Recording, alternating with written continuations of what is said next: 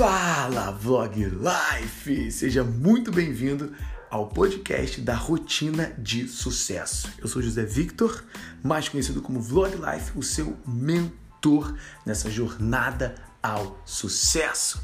E não se iluda, não existe como fugir de rotinas, mas existem duas opções: ou a sua rotina é criada ao acaso, te levando a construir hábitos fracassados, ou a sua rotina é criada conscientemente direcionada para o seu sucesso, te levando então a construir hábitos de sucesso. E é o que vamos fazer aqui nesse podcast ou em qualquer outra rede social em que você estiver comigo. Então, siga firme e escute o que eu tenho para você hoje, Vlog Life.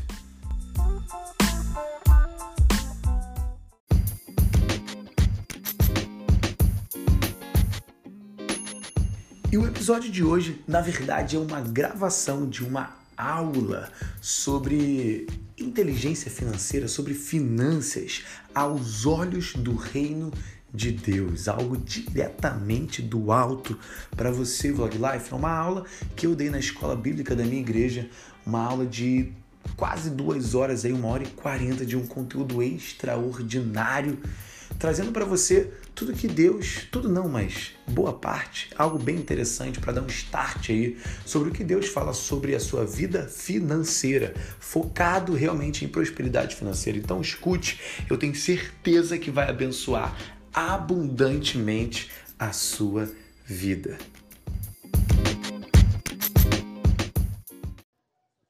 Então, bom dia, família United. Muito bom estar com vocês. Quem não é da Tijuca aí? Aí a galera aí, caraca, muito bom. Por que, que vocês estão vindo para cá? Não está tendo aula lá? Ah, tá sem luz em Caxias. Caraca. Ah, já, vocês já aprenderam sobre oração, já oraram, a luz já voltou provavelmente. Ah, tá, então show de bola. Então que bom que vocês estão aí, é uma honra ter receber vocês aí, nossa família de Caxias. Sejam muito. Tu falou Caxias? Ah. Ah, tá. Verdade. Desculpe. Nossa família de Vila da Penha. Amém. Eu ainda não fui em Vila da Penha, preciso ir em Vila da Penha, cara. Não fui. Preciso ir, né? Caraca, tô louco pra ir lá. Não fui nem quando tava no, no U Group, porque eu tava ajudando Jacarepaguá. E aí não consegui ir nos dois, e aí depois. Mas que bom, todo mundo aqui? Todo mundo aqui, né? Show de bola. Vamos, essa aula, espero que ela seja um pouquinho mais rápida e no final a gente pode trocar uma ideia, falar algumas coisas a mais, beleza? Tudo certo? Trocou de lugar? É importante você trocar de lugar, gente, que a gente dá uma, uma movimentada na sua energia. Aí você está já ali, acomodado naquele local, já está com um molde do seu corpo ali, né, quentinho, você está muito confortável. Aí, ah, não, vamos agitar.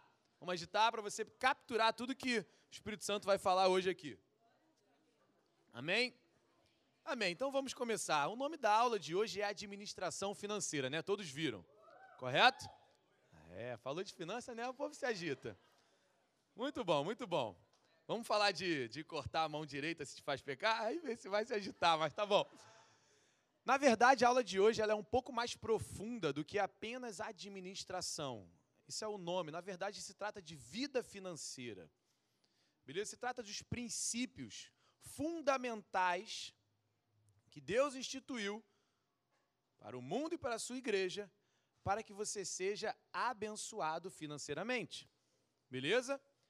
E aí, antes de começar, eu quero te dizer é apenas uma coisa muito simples, mas profunda que você precisa entender. O que vamos falar aqui hoje são os princípios, princípios, tá? Um amigo brincou aqui comigo até, vai falar de Bitcoin hoje. Existem diversas práticas, diversas atividades, diversas estratégias, investimentos, maneiras de, de administrar, de gerar, de ter. Existem milhões dessas coisas. Eu quero que você pense essas coisas como se elas fossem um machado, tá? A sua vida financeira como se ela fosse uma árvore. Você vai lá cortar aquela árvore para que ela dê mais dinheiro, que seja. E aí você tem diversos machados. Ah, estratégia X, o investimento Y, o a maneira de administrar Z. Entenda isso como machados, beleza? Porém, o machado fica guardado em um lugar, numa caixa de ferramenta. E a caixa de ferramenta é você. É a sua mente, é o seu espírito, são as suas emoções, é o que está dentro de você. E se você não tiver uma caixa de ferramenta que comporta esse machado, ou se você não tiver a capacidade de usar esse machado, provavelmente você vai cortar o seu pé ou a sua mão, ou não vai servir para nada. Então, esta aula, ela provavelmente é uma das coisas mais importantes, não esta aula aqui, mas é o entendimento da vida financeira através da palavra de Deus. É uma das coisas mais importantes que você vai ouvir e continuar aprendendo, porque você não vai parar aqui, na sua vida sobre finanças, porque ela vai primeiramente colocar dentro de você os princípios da prosperidade financeira, os princípios das bênçãos. E aqui estamos falando sobre dinheiro, sobre finanças, das bênçãos financeiras para você. Amém? Não adianta nada você aprender a maior técnica do mundo se internamente você não está pronto para fazer isso. Se você não tem a base, se você não está fincado na rocha, entendendo que Jesus Cristo é o seu Senhor e que Ele te chamou sim para prosperar, crescer e contribuir. Eu posso te dar várias técnicas. A maioria da galera me conhece aqui. Sabe que eu trabalho muito com finanças. Posso te dar várias coisas. Para amanhã você faturar aí fortuna. O que, que vai adiantar? Se aqui dentro você não estiver pronto. Nada. Então nós vamos falar da parte interna. Beleza? E no final, se tiver tempo, a gente fala um pouquinho de algo mais, uma fermentinha prática ali. Beleza? Então vamos começar. Todos estão aqui comigo. Eu sou o José Victor, um dos pastores aqui da Igreja da Tijuca. Para quem não me conhece, prazer. É uma honra estar com vocês. É uma honra falar com vocês e ensinar a palavra de Deus. É uma das coisas, na verdade, é a coisa que eu mais amo na minha vida, é falar a palavra de Deus. Então, obrigado por me permitirem fazer isso com vocês. É uma honra estar aqui. Quem aqui gostaria de saber o que Deus fala sobre as suas finanças? Né? Bom, Deus fala sobre o seu dinheiro. Na Bíblia tem 2.500 versículos sobre dinheiro. Então Deus fala sobre o seu dinheiro. Beleza? Quem aqui gostaria de ganhar mais? É, pode falar, não é pecado não. Quem gostaria de ganhar mais? Todo mundo quer ganhar mais, né? Ter mais, dar mais, né? E quem acha que a igreja não deveria falar sobre dinheiro? Que bom que ninguém falou nada. Mas pode falar também se você acha. É isso aí, faz parte da nossa vida. É necessário que a gente aprenda aqui. Porque senão você vai buscar lá fora. E aí eu não te garanto qual vai ser desse ensino. Mas vamos lá. Prosperidade, tá? Prosperidade. Tem um, um mito hoje em dia, né? A teologia da prosperidade, a teoria da prosperidade. Aí tem isso. Ou então, diretamente o outro lado. Não, isso aí não deve ser falado disso, não. Você tem que falar de pá, aquilo ali, aquilo outro. Prosperidade. O que é prosperidade? Tá? Hoje nós vamos falar diretamente sobre dinheiro, tá? Mas prosperidade é você ter todas as áreas da sua vida em constante crescimento. Não se trata apenas de dinheiro. Ah, prosperidade, tem com carrão. Tem muita gente próspera financeiramente que não tem prosperidade nenhuma em sua vida. O Senhor Jesus fala isso na carta Apocalipse. Ele diz lá: é, você diz que é rico, mas nem sabe que é pobre, nu, miserável, porque a única coisa que aquela igreja tinha era dinheiro, mas não tinha prosperidade nas suas áreas da vida. Então eu quero que você entenda esse conceito de prosperidade como todas as áreas da sua vida em abundância. Em abundância. E o que é abundância? Transbordando. Em abundância. Beleza? É, tudo que vocês já aprenderam até aqui, nós somos novas criaturas. Eu vou me concentrar aqui para olhar o que está escrito e falando, senão eu vou ficar pregando aqui, a gente vai ficar até amanhã até amanhã falando aqui. Vamos lá. Somos filhos de Deus, herdeiros de Deus. Significa que nós herdamos já neste momento e não apenas na volta de Cristo, as bênçãos espirituais disponibilizadas aos filhos. Me diga uma coisa: quando, exatamente em que momento começa a vida eterna? Alguém sabe dizer isso? Exatamente. Muito bom. No momento em que você aceita Jesus, começou a sua vida eterna. Então, as promessas do Senhor, as bênçãos do Senhor, elas são para agora. O Senhor Jesus nos ensinou, nos ensinou a orar. Que seja feita a tua vontade, assim na terra como no céu. Ou seja, que venha o reino para a terra. Você está na terra. Então, é agora. Então, a primeira coisa, as bênçãos espirituais são para agora. Efésios 1, 3. Bendito seja o Deus e Pai do nosso Senhor Jesus Cristo, que nos abençoou com todas as bênçãos espirituais nas regiões celestiais em Cristo. Todas. Aleluia. Só uma coisa antes de continuar, gente. É, Eu quero ensinar isso aqui para vocês, porque isso é extraordinário. Mas eu não quero que vocês se preocupem com o que vai cair na prova ou não. Tá? São apenas duas coisas que vão cair na prova sobre isso. São os dois princípios que nós vamos bater aqui. Eu vou falar, ó, esse é o princípio, tá? Entenda isso, estuda isso em casa. Esse é o outro, entenda isso, estuda isso em casa. Beleza? Não estou preocupado. Ah, prova, vocês vão se dar bem na prova. Eu quero ensinar isso para vocês. Então não quero que vocês fiquem preocupados. Ai, será que isso, isso aqui, isso aqui, isso aqui? Porque quando eu fiz escola de eu também ficava assim. Vou anotar tudo para a prova, para eu tirar 10. Beleza? Então fiquem tranquilos. É, o significado da palavra próspero são os seguintes. Tem dois aqui. Primeiro, progredir, melhorar de condição, ocasionar o crescimento ou melhoria em desenvolver-se, obter um resultado melhor, enriquecer, melhorar financeiramente. Então a gente vê que tem os dois âmbitos. Não é só financeiro, mas também tem o financeiro. Com esse significado em mente, a primeira verdade que você precisa entender é essa: é a vontade de Deus nos prosperar. Isso está escrito desde o Antigo Testamento até o Novo, e em nós. É a vontade de Deus nos prosperar. Então, repita isso comigo. É a vontade de Deus me prosperar. Muito bom. 99% das pessoas não prosperam pelo simples fato de elas acharem que não é a vontade de Deus que elas prosperem. Então, deixe que isso entre no seu coração. É, e a gente vê isso no Antigo Testamento, que é a vontade de Deus, para que a gente seja suprido desde a criação. Em Gênesis 2, 4 e 5. Começando do 4. Esta é a história no início da humanidade. No tempo em que Yahvé Deus criou o céu e a terra, não havia brotado nenhum arbusto sobre a terra, e nenhuma erva dos campos tinha ainda crescido, porque o Senhor não havia feito chover sobre a terra e não havia homem para cultivar. Para que a terra produzisse provisão para o homem, a provisão do homem, duas coisas eram necessárias. Quantas coisas? Duas coisas eram necessárias para que a terra produzisse provisão. Uma, que Deus fizesse chover e que houvesse homem para cultivar, para trabalhar. Beleza? Ó, isso aqui vai cair na prova, tá? É um dos primeiros princípios aí. Duas coisas. Quais são as duas coisas? Isso aí, né? E aí as pessoas vivem naquela. Ou Deus instituiu essa situação para mim. Não, é aqui que eu tenho que ficar. Pobre, miserável e nu. Não, não é isso. Ou então, Deus vai me abençoar porque eu estou em Cristo. Não. Vem do céu, mas não cai do céu. É bem diferente. Vamos lá, esse é o primeiro princípio da provisão do homem. Tem a parte de Deus e tem a nossa parte. Se fosse tudo de Deus, ele não tinha nos dado o livre-arbítrio. Ele não tinha nos dado a autoconsciência, a capacidade de pensar, criar.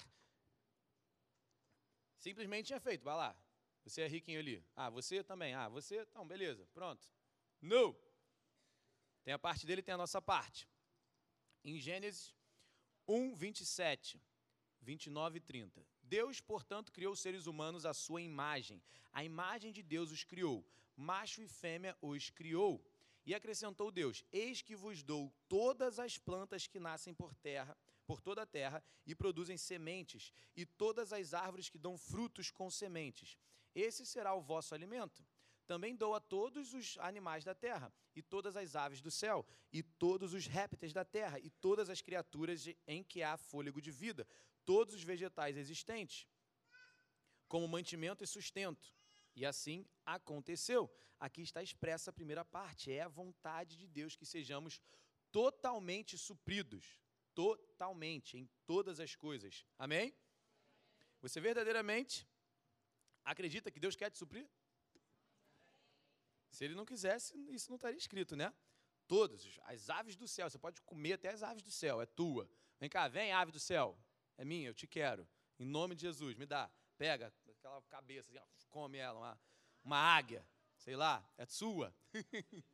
Conheço muita gente que acredita. E aí vem. É, o que eu estava falando aqui com vocês, o porquê que é importante entender isso. Tem muita gente que diz, não, Deus me fez assim mesmo. Não, eu estou assim porque Deus. Como é que está a tua vida? Tá como Deus quer, né? Sabe como é que é, né? Deus está trabalhando. Tá não, porque ele está esperando você começar a cultivar a terra para mandar chover.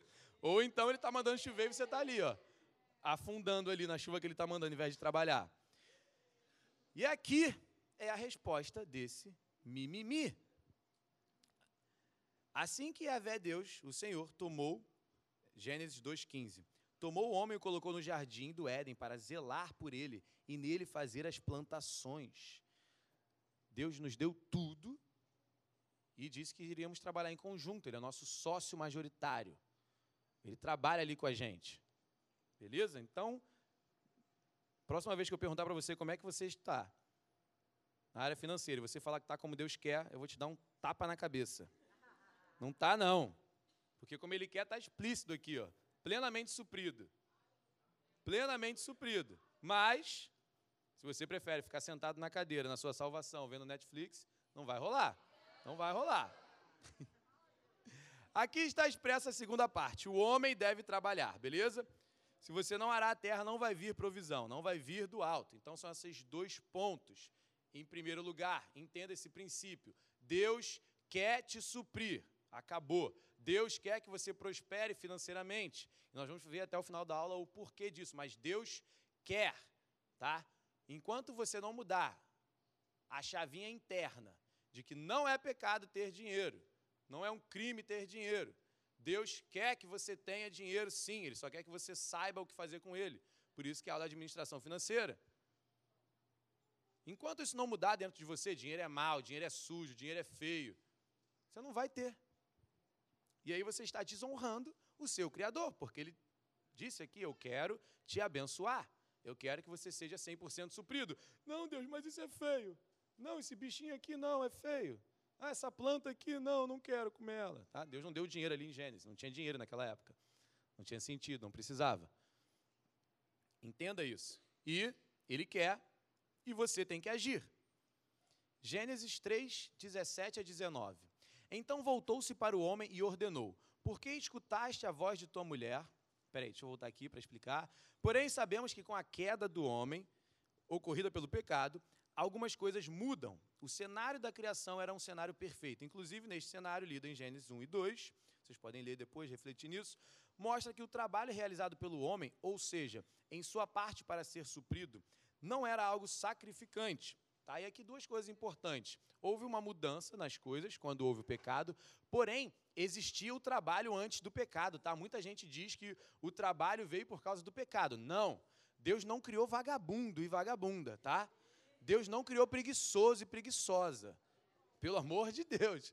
Nós somos a imagem e semelhança de Deus. Se não existia trabalho antes, tem alguma coisa errada. Ué, Deus criou um bando de preguiçoso. Deus é preguiçoso, então. Sendo que ele trabalhou seis dias, depois descansou no outro e continuou trabalhando, porque a palavra diz que ele continua fazendo coisas novas. Já existiu o trabalho, não caia nessa, nesse mal entendimento de. Não, o trabalho veio porque houve pecado. Sempre teve trabalho. E sempre vai ter trabalho.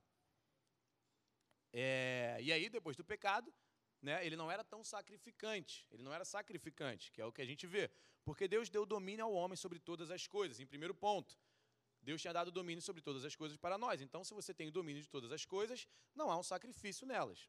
Segundo, porque vemos uma mudança expressa após a queda. Essa é a mudança.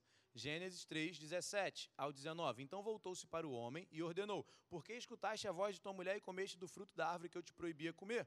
Maldita é a terra por sua causa. Com sofrimento obterá do solo o teu alimento todos os dias da sua vida a terra se torna maldita por causa do pecado. Além disso, agora, com sofrimento, o homem obtém o alimento. Significa que antes ele fazia sem sofrimento. Antes a terra não era maldita e antes não tinha sofrimento. A terra produzirá espinhos, versículo 18, e ervas daninhas, e tu terás de comer das plantas do campo. Ou seja, antes do pecado não tinha espinho nem erva daninha na terra. Veio isso depois do pecado. 19. Com o suor do teu rosto comerás o teu pão, até que voltes ao solo, pois da terra foste formado, porque tu és pó e ao pó da terra retornarás. Novamente, com o suor do rosto denota esforço, sacrifício para o trabalho. Na sua origem, cultivar o solo, trabalhar, não era um esforço grande para o homem. Perdemos a perfeita habilidade e o vigor para o trabalho sem suor. E esforço que possuímos no jardim. Mas por que, que a gente precisa aprender isso?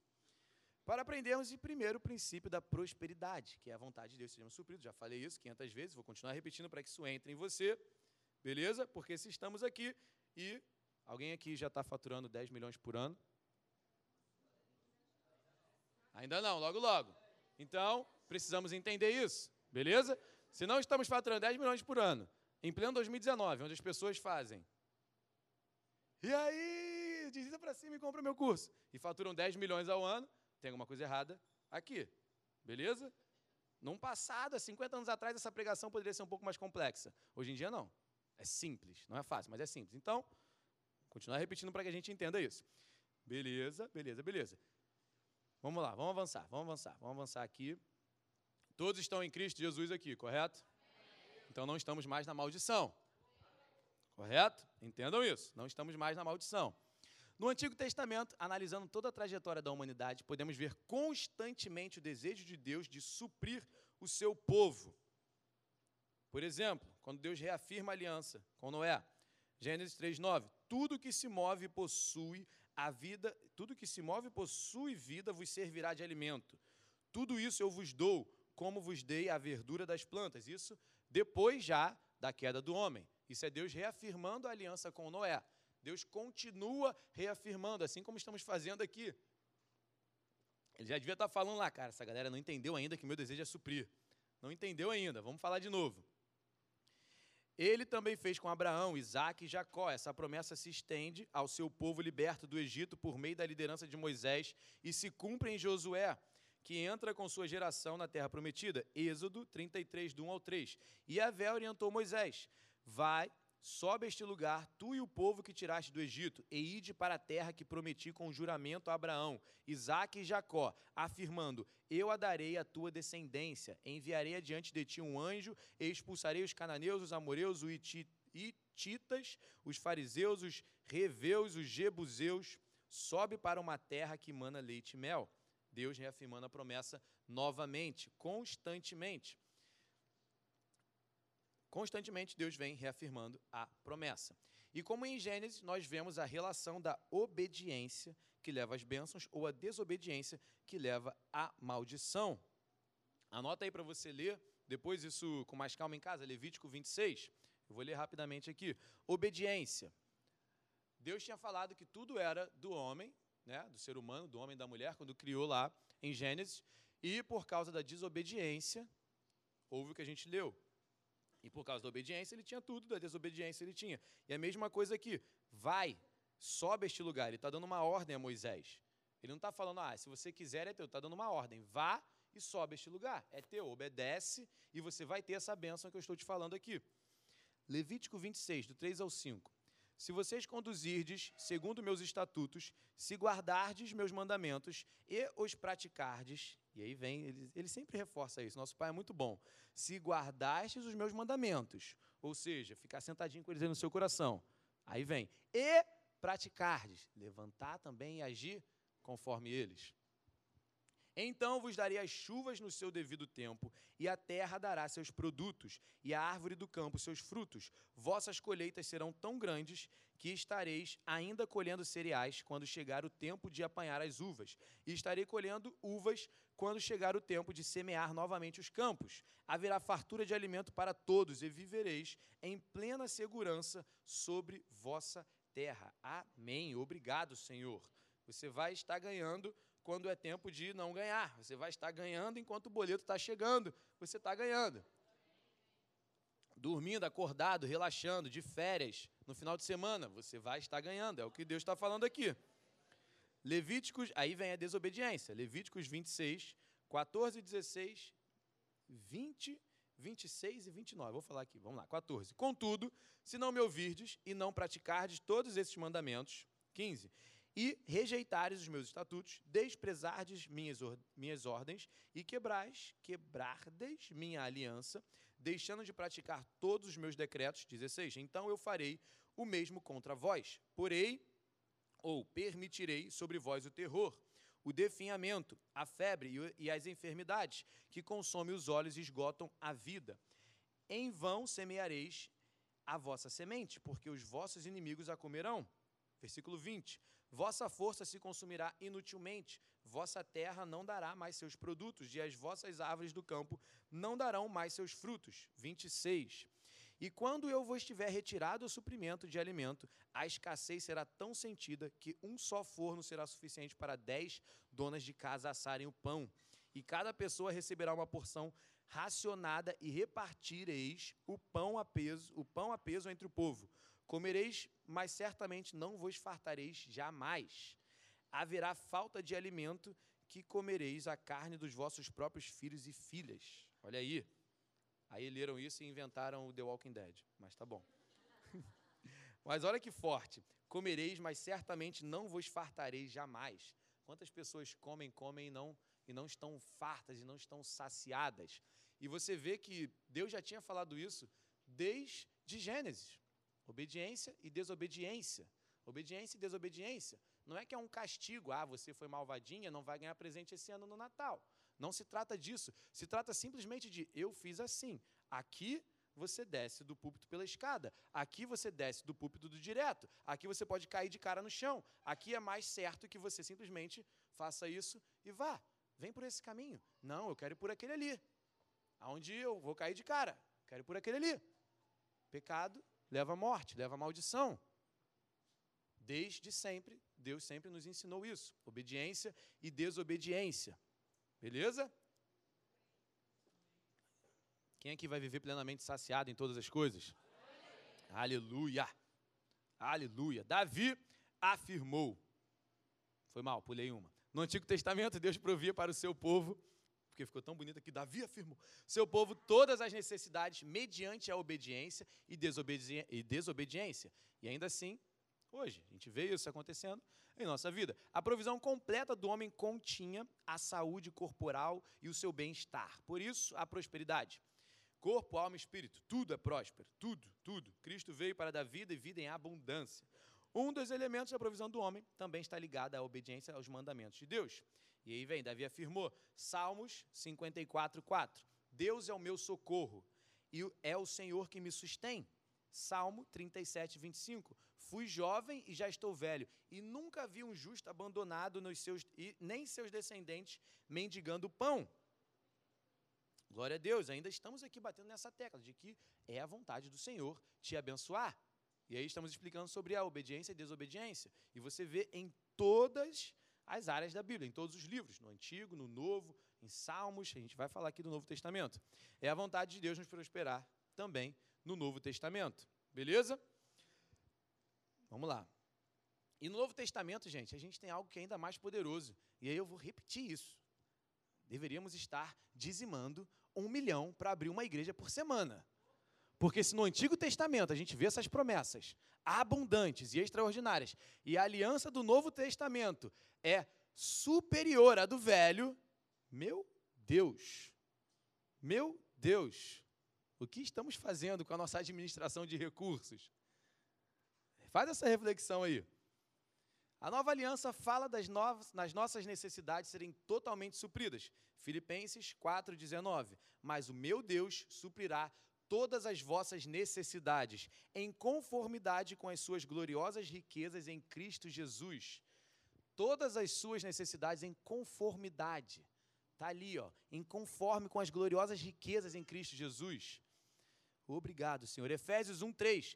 Bendito seja o Deus e Pai do nosso Senhor Jesus Cristo, que nos abençoou com todas. Quais? Quantas? Todas. Quantas? Todas as bênçãos espirituais nas regiões celestiais em Cristo. Todas as bênçãos, todas, não é algumas, não são quase todas, são todas. Todas, todas e todas. Tem uma promessa de provisão plena.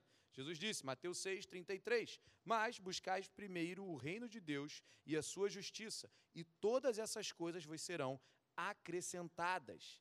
E nos versículos anteriores a isso, o, o, o, nosso Senhor Jesus está nos ensinando. Não se preocupe com o que você vai comer, com o que você vai vestir, como é que você vai andar. Por quê? Porque todas as coisas serão acrescentadas. Todas. Se preocupe em agir. Se preocupe em cultivar a terra como o nosso Pai mandou. Se preocupe em fazer o que deve ser feito. Não se preocupe com a preocupação. A gente vive muito mais preocupado com o que vai comer, beber, vestir, do que preocupado em fazer o que Deus mandou a gente fazer. E se a gente trocasse? Faz o que Deus mandou, filho.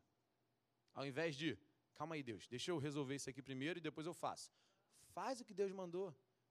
E aí, ó, você sai de um lugar de onde estar aqui na escassez, porque se você está fazendo algo, vivendo por algo, por falta, ah, eu não sei qual é a roupa, Ah, eu não sei o que eu vou comer. Ah, eu não sei como é que eu vou pagar meu aluguel. Você está vivendo pela escassez. Aí Deus mandou pregar. É. Ah, Deus mandou eu evangelizar. É. Ah, Deus mandou eu fazer missões. Ah, Deus mandou eu pregar. Deus mandou eu ensinar. Deus mandou eu estar constantemente falando dele para as pessoas. Deus mandou, Deus mandou eu ir na rua e estar impondo as mãos e curando as pessoas. Você está vivendo pela ótica, perspectiva de abundância. Acabou a escassez na sua vida. Entenda algo, tá? Não estou falando de bobeira nem nada, mas escassez e abundância é apenas um, uma perspectiva. É apenas uma perspectiva. Porque tudo é possível aquele que crê. Mas se você vive pela perspectiva de escassez, olhando para a escassez, você crê na escassez. O que é possível para você? Escassez. Se você crê pela perspectiva da abundância, vive na abundância, crê na abundância. O que, que tem na sua vida? Abundância. Parece ser fácil, tá? Mas não é, é simples. Simples é muito diferente de fácil, mas se trata apenas de uma mudança de perspectiva. Vamos seguir aqui.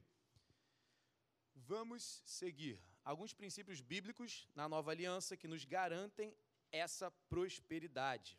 Beleza? Nossa redenção. Só rapidinho antes de falar nisso, né? É muito engraçado, porque a gente vê muitas pessoas na igreja lutando para dizer que é errado você ser próspero. Quando a palavra diz exatamente o contrário. E aí você vê muitas pessoas fora da igreja lutando apenas para ser próspero materialmente. Confusão, né? Nem lá, nem cá.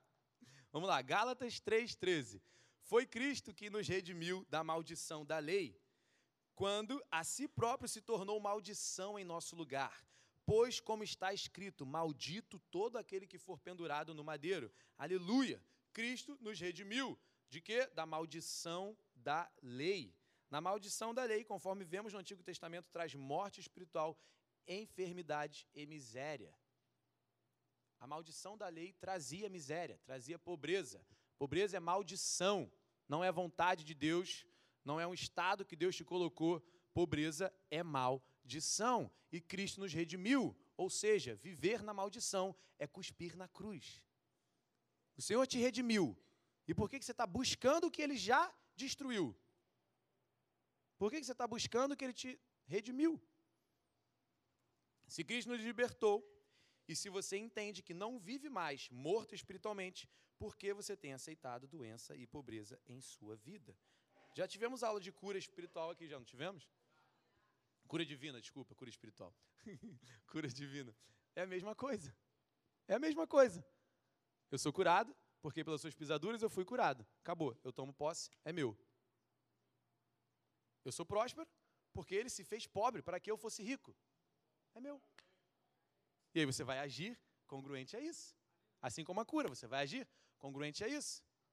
Você não vai chegar ali fora da igreja, o irmão orou para mim, foi uma oração de poder. Chegou ali fora, acho que não funcionou não. Uh, caraca, eu sou rico e próspero. Aí chegou ali fora, Ai, era tudo mentira. Calma, pô. Ara a terra. Ara a terra pensando na abundância. Não ara a terra só para pagar conta, não. Foi forte, anota isso aí. Gálatas 3, 14 e 29. Isso aconteceu para que a bênção de Abraão chegasse também aos gentios em Cristo Jesus, a fim de que recebêssemos a promessa do Espírito Santo pela fé. E se sois de Cristo, então sois descendência de Abraão e plenos herdeiros de acordo com a promessa. Por que, que judeu é tudo rico, cara? É, por que, que judeu é tudo rico? Sabia que o povo judeu detém 54% da riqueza do mundo? 54. 5? Não, alguém ouviu alguém falar 5, sei lá. 54% da riqueza do mundo, cara. E eles vivem no Velho Testamento, cara. Caraca! As, Deus não muda, as promessas de Deus são as promessas de Deus. O cara sabe lá, não, eu sou filho de Abraão, então eu sou herdeiro da promessa. E nós somos filhos de Abraão, herdeiro da promessa em Cristo Jesus, no Salvador, cara. Caraca, a gente tinha que deter 54, tinha que deter 100%, porque todo mundo tem que confessar, todo joelho tem que se dobrar. Então nós temos que deter 100%. O que está faltando? Vamos lá, vamos lá, vamos lá. Ah, o Antigo Testamento. Ah, papai, estudem também Deuteronômio 28. Tá, anota aí para vocês lerem depois, Deuteronômio 28, que é muito bom.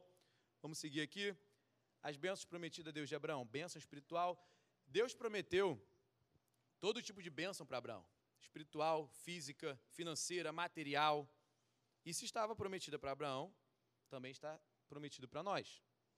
Assim como a cura, a salvação, a sabedoria, peça e receberá, temos que apenas tomar posse. Temos que apenas tomar posse delas.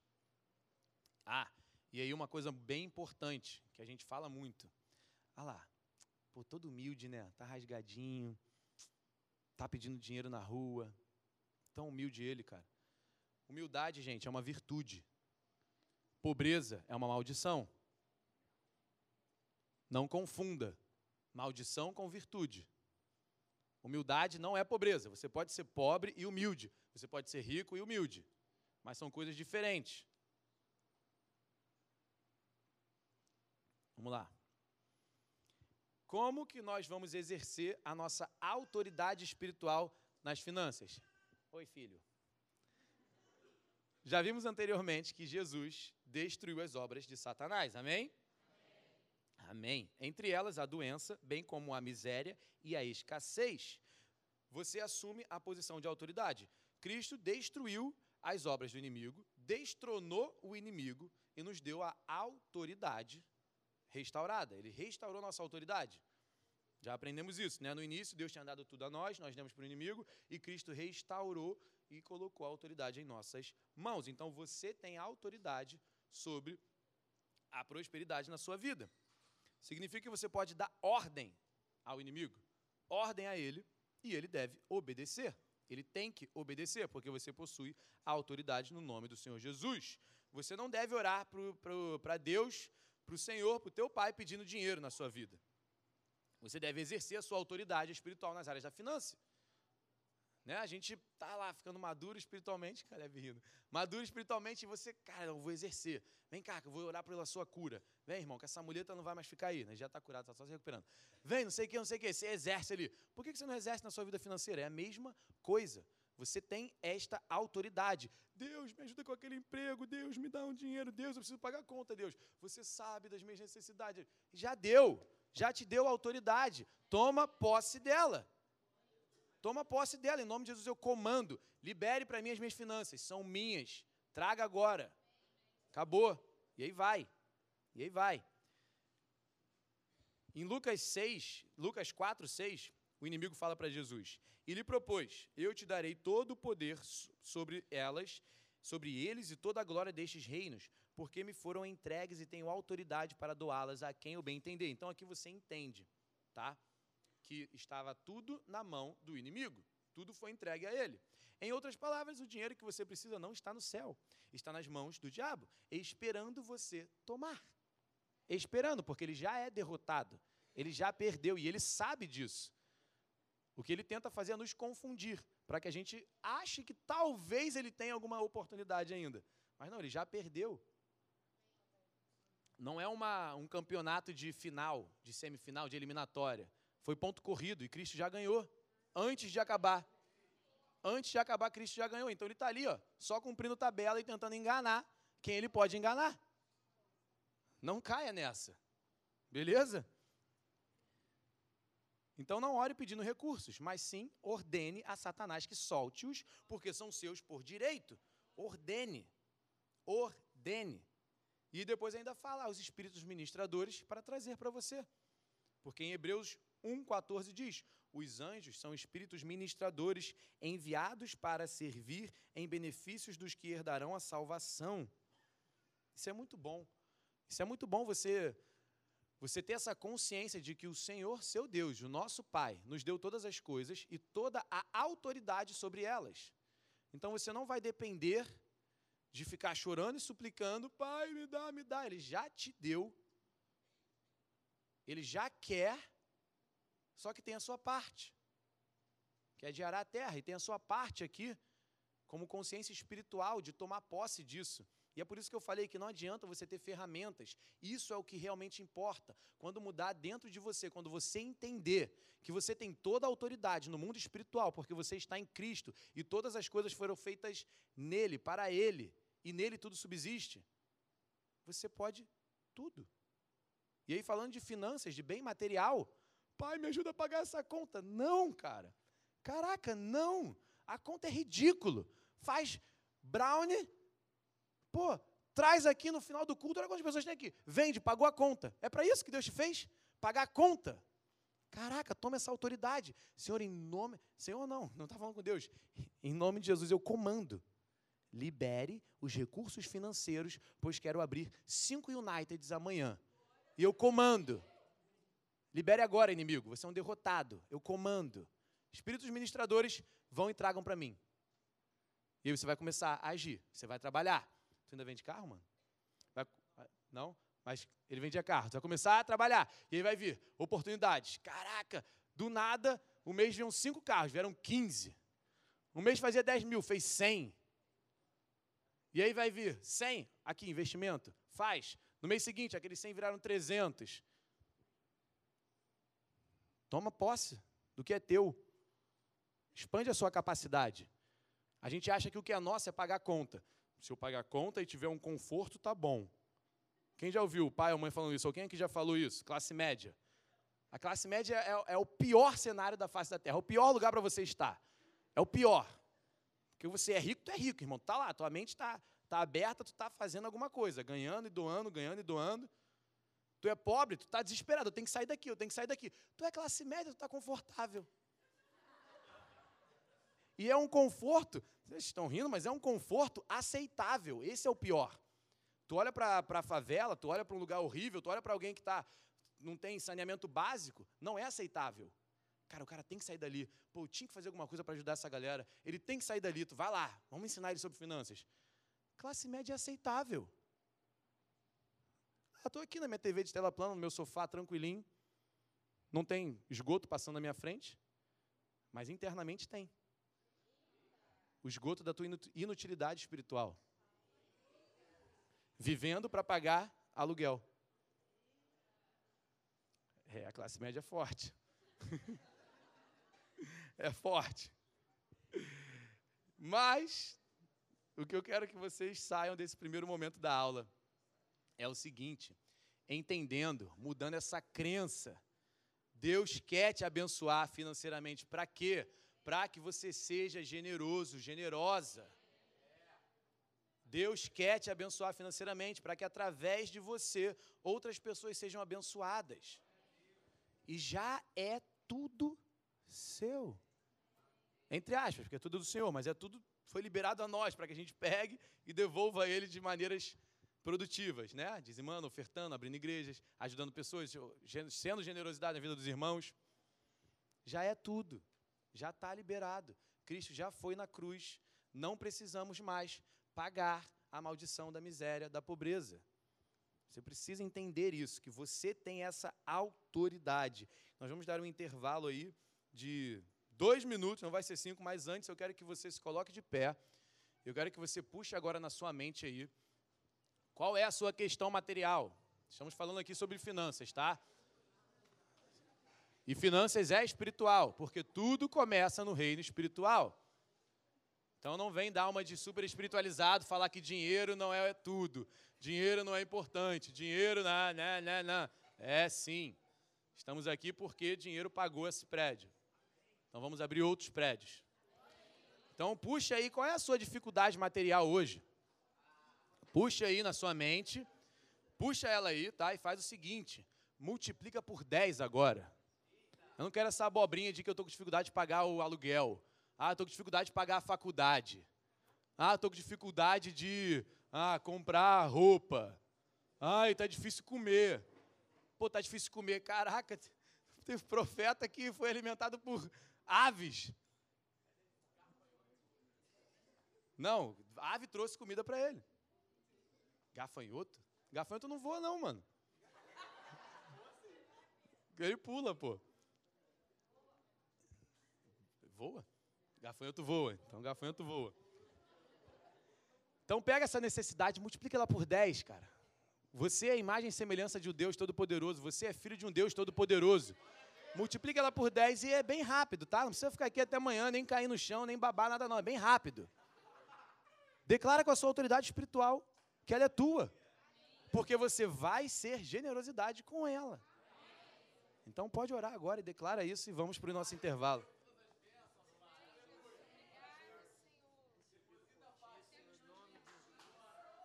Comande ao inimigo que libere. Comande ao inimigo que libere. Em nome do Senhor Jesus, eu ordeno. Vai, eu vou guiar vocês então. Eu estou ouvindo, vocês não estão falando desse jeito que a gente acabou de falar. Em nome de Jesus, eu ordeno. E aí ordene o que você quer ordenar. E diga: traga para mim espíritos ministradores. Obrigado, Pai, por me permitir ser generosidade no seu reino. Amém. Amém? Então, amém. Você crê? Amém. Então, vai ali no café e, e já visualiza um Starbucks. Você está pegando ali ó, de 70 reais o cafezinho. Traz um para mim. Uma irmã que está multimilionária aqui, que ela acabou de ganhar na Mega Sena. Mentira, não ganhou, não. Ela veio perguntar se, se, o dinheiro da Mega Sena é amaldiçoado. Beleza, fa faz parte dessas dúvidas. São crenças que a gente tem, tá? Quando você, quem é que já escutou a tua mãe ou teu pai falando, dinheiro é sujo? Bota a mão, vai lavar a mão, dinheiro é sujo. Né? Dinheiro não dá em árvore. Dinheiro não dá em árvore. Ah, dinheiro não é importante. Ou então dinheiro, dinheiro não é tudo. Né? Quem já escutou esse tipo de coisa?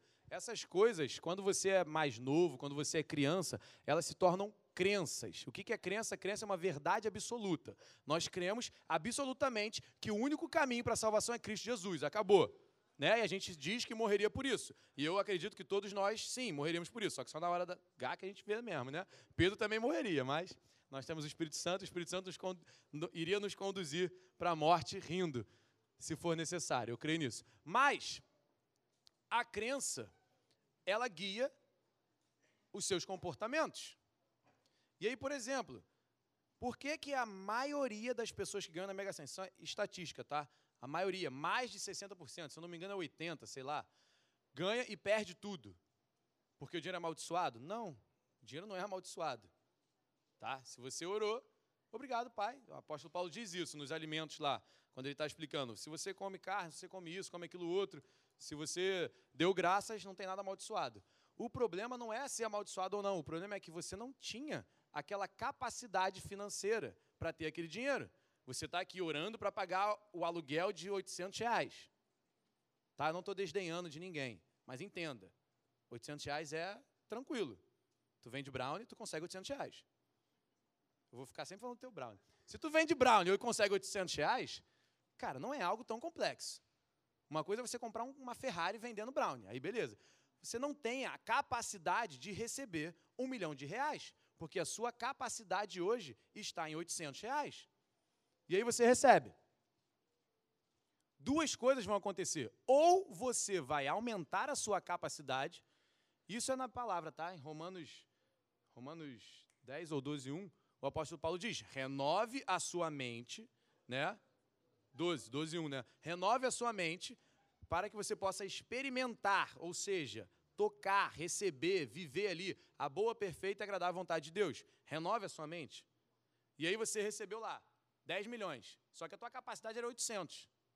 Ou você aumenta a sua capacidade, renovando a sua mente, não sim, Deus quer me abençoar, Deus está me abençoando, eu vou ser muito mais generoso, eu vou fazer diversas coisas com isso. Ou você vai dar um jeito de jogar fora esse dinheiro.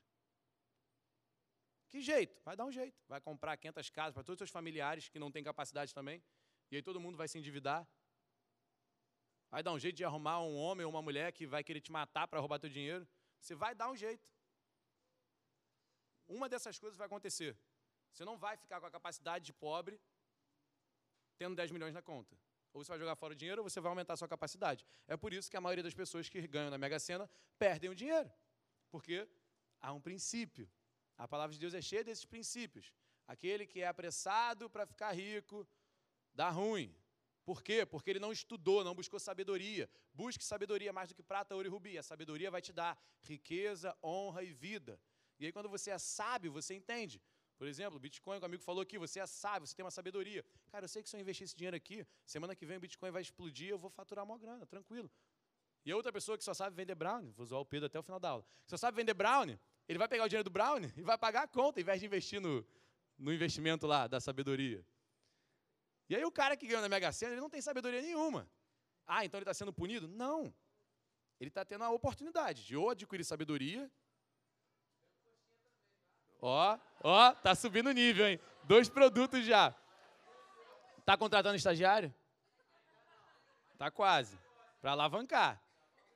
Serviço você tem que ter estagiário, senão não vai alavancar. Mas está entendendo? É, pô, eu ia falar um versículo que tu me cortou. É, deixa só eu te zoar, não me zoa agora não.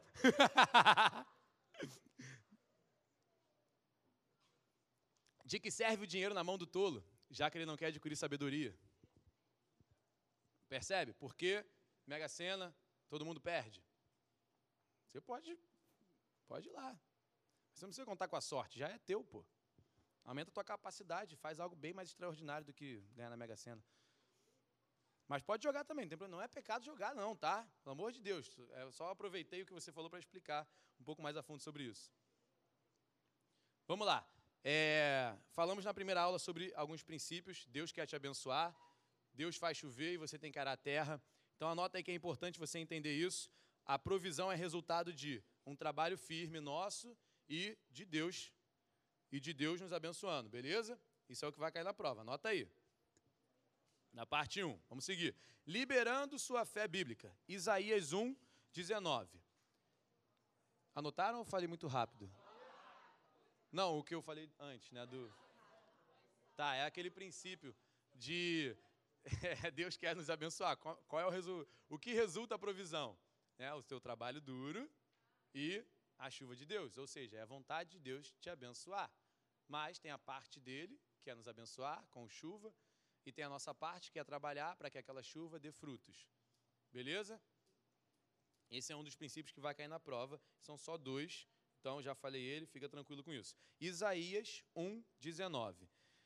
Se quiserdes e me ouvirdes, comereis o melhor desta terra.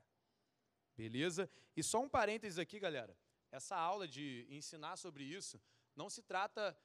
É porque eu me converti aqui na United, tá? Então eu não viajei por igrejas, por locais onde essa teoria da prosperidade é falada e eu não sei como é que o nego fala, mas eu escuto pessoas falarem que é errado, que é não sei o quê. O que estamos te ensinando aqui não é que você, ó, a palavra diz: comereis o melhor desta terra. Mas a palavra também diz que é uma honra sofrer pelo nome de Jesus. Então não se trata de você achar que tu vai andar como, sei lá, um rei na terra inútil. Tu vai andar como um rei, sim, mas que vai na lama, que vai buscar almas para o Senhor em locais onde, onde talvez você passe fome onde talvez você seja perseguido, tá? O que você tem que entender é que a prosperidade é sua e acabou. O Senhor deu essas bênçãos espirituais nas regiões celestiais. Aqui na terra e nas regiões celestiais. Só que se você focar só nas da terra, é provável que você perca as celestiais. Cristo diz isso, não ajunte dinheiro aonde a traça o ladrão roube. Tá? Ele não está falando para você gastar tudo, porque amanhã vai acabar. Não está falando isso. Mas ele está falando para que você ajunte de uma maneira em que você esteja pensando na eternidade. Porque lá é eterna. Aqui vai acabar. Mas seria bom que você deixasse para os seus filhos. Né? Em Provérbios diz: o homem justo deixa herança para os filhos dos filhos. Mas entende? São alguns detalhezinhos bobos que a gente entra numa noia. Vamos embora. Já falamos a respeito da obediência, das verdades do Antigo Testamento, no Novo. No Novo Testamento vimos que alcançamos a redenção e as bênçãos por Jesus, nosso Senhor e Salvador. Hum, vamos lá. Devemos permanecer obedientes à Sua palavra para viver os princípios bíblicos, para sermos prósperos. Correto? Obedientes à palavra e aos princípios. Isso é muito legal, porque os princípios estão ali, eles são imutáveis e acabou. Não importa o que você quer, o que você queira, o que você acredita ou não, são princípios e acabou. Você pode falar o que for, você pode acreditar no que for. Essa pilastra está aqui na frente. Se você sair correndo e bater de cara nela, a não ser que a tua fé esteja ali, igual Cristo, quando falou que a água era sólida, pilastra, agora você é líquida. Aí beleza, é outra coisa. é um princípio também da fé. Se você crer, sem duvidar, mandar a pilastra sair daí para lá, ela vai sair. Agora, se você crer ou não crer, mas quer ir contra os princípios, você vai bater de cara neles. Não adianta. Ai, estou irritadinho, estou irritadinho, não vou obedecer. Vai de cara no princípio. Está ali, já está feito. A obediência não deve ser mecânica ou moeda de troca para com Deus. Nós podemos ser obedientes, mas antes disso vem o querer. Você quer ou você deseja em seu íntimo a vontade de Deus? Você quer e deseja a vontade de Deus? Por isso que eu quis dar esse parêntese da prosperidade. Porque é a vontade de Deus nos prosperar, mas Deus tem a perspectiva eterna. Então, muitas vezes, a vontade de Deus vai te levar para um lugar árido. Mesmo que eu ande pelo vale das sombras da morte, não temerei mal algum, pois o Senhor está comigo. Mas o que você tem que entender é que Ele vai estar contigo. E que às vezes você vai andar por um lugar árido. Mas se a sua perspectiva estiver nele, você vai continuar sendo próspero. Amém?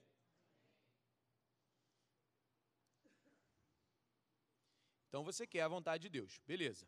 A confissão, além do querer, é outro elemento fundamental. Eu vou falar sobre três coisas aqui. É, o querer, a confissão e o comprometimento. O comprometimento eu incluí aqui, não estava na aula, e nenhuma dessas coisas vão cair na prova. Então, isso aí é para você crescer espiritualmente, beleza? O querer. Ah, todo mundo quer. Querer, todo mundo quer. Eu falei, eu perguntei, quem quer ganhar mais? Todo mundo levantou a mão. Veremos quem está realmente comprometido a ganhar mais. Né? Todo mundo levantou a mão. Quem quer doar mais? Eu. Vou botar uma cestinha aqui agora, vamos ver o que acontece. Né? Faz sentido. o querer, querer todo mundo quer. Todo mundo quer. Claro que você quer o que é bom. Claro que você quer o que vai ajudar os outros. Mas estamos realmente comprometidos? E essa é a parte difícil. Mas vamos lá. A confissão, ela vem para fortalecer esse comprometimento. Lembre-se, a confissão é o relato da sua crença. Ela precisa estar alinhada com o seu crer. A sua confissão tem que estar alinhada com aquilo que você acredita. Marcos 11, 23. Eu lhes asseguro que se alguém disser a este monte, disser, confessar a ele, falar a ele, e na, e na tradução real dessa palavra, teve uma pregação de uma, de uma pessoa que estava pregando aqui, até na igreja, que ela estava explicando que a palavra diz falar em voz alta esse disser a esse monte, a tradução original é falar em voz alta, falar com autoridade. Levante-se e atire-se no mar, e não duvidar em seu coração, mas crer que acontecerá o que diz, assim lhe será feito. Romanos 10, 8. Mas o que ela diz? A palavra está bem próxima de ti, na tua boca e no teu coração. Ou seja, a palavra da fé que estamos pregando, na tua boca e no teu coração. A tua boca fala do que o teu coração está cheio, e o teu coração está cheio das suas crenças seja na palavra ou seja em outra coisa. 2 Coríntios 14, 13. Assim está escrito: Cri, por isso declarei. Com esse mesmo espírito de fé, nós igualmente cremos e por esse motivo falamos. E aí vocês acabaram de ter uma aula sobre oração. Posso dar uma, uma resumida e te explicar em uma única frase a oração perfeita? Claro, vocês já aprenderam coisa para caraca de oração. Eu vou só falar algo para bater aí dentro. Você, a oração perfeita é aquela que você só agradece. Obrigado, Deus, pelo carro. Obrigado, Deus, pela conta paga. Obrigado, Deus, pelo emprego novo. Porque você crê que já recebeu. E você declara, crendo com a autoridade que o Senhor Jesus te deu. Obrigado, Pai. Então você não pede mais nada. Você só agradece. Porque no mundo espiritual você já recebeu ela. Você já recebeu. E aí o que me deixa mais irritado, isso me deixa irritado mesmo, é ver várias coisas no mundo aí pregando sobre isso, agindo e tendo esse resultado. A física quântica te diz, a cocriação do não sei quê. E a gente que tem a palavra e o espírito duvidando do que Jesus disse. Crê sem duvidar. Quantos viram aquele livro há cinco, dez anos atrás, O Segredo, lembra? Era isso, o segredo da manifestação. Você só agradece. A abobrinha do caramba, e está aqui na nossa palavra de Deus, e a gente que tem ela, não usando. Crê sem duvidar. Quando você crê sem duvidar, uma ação correspondente tem que ser feita.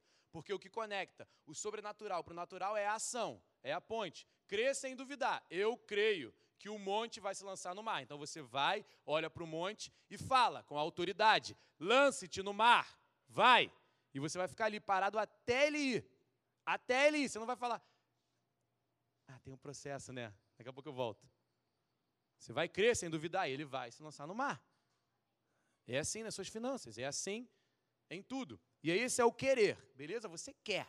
Então declare congruentemente com o que você acredita. E aí vem o comprometimento. Depois do querer vem algo mais profundo e importante. Você está comprometido com Cristo?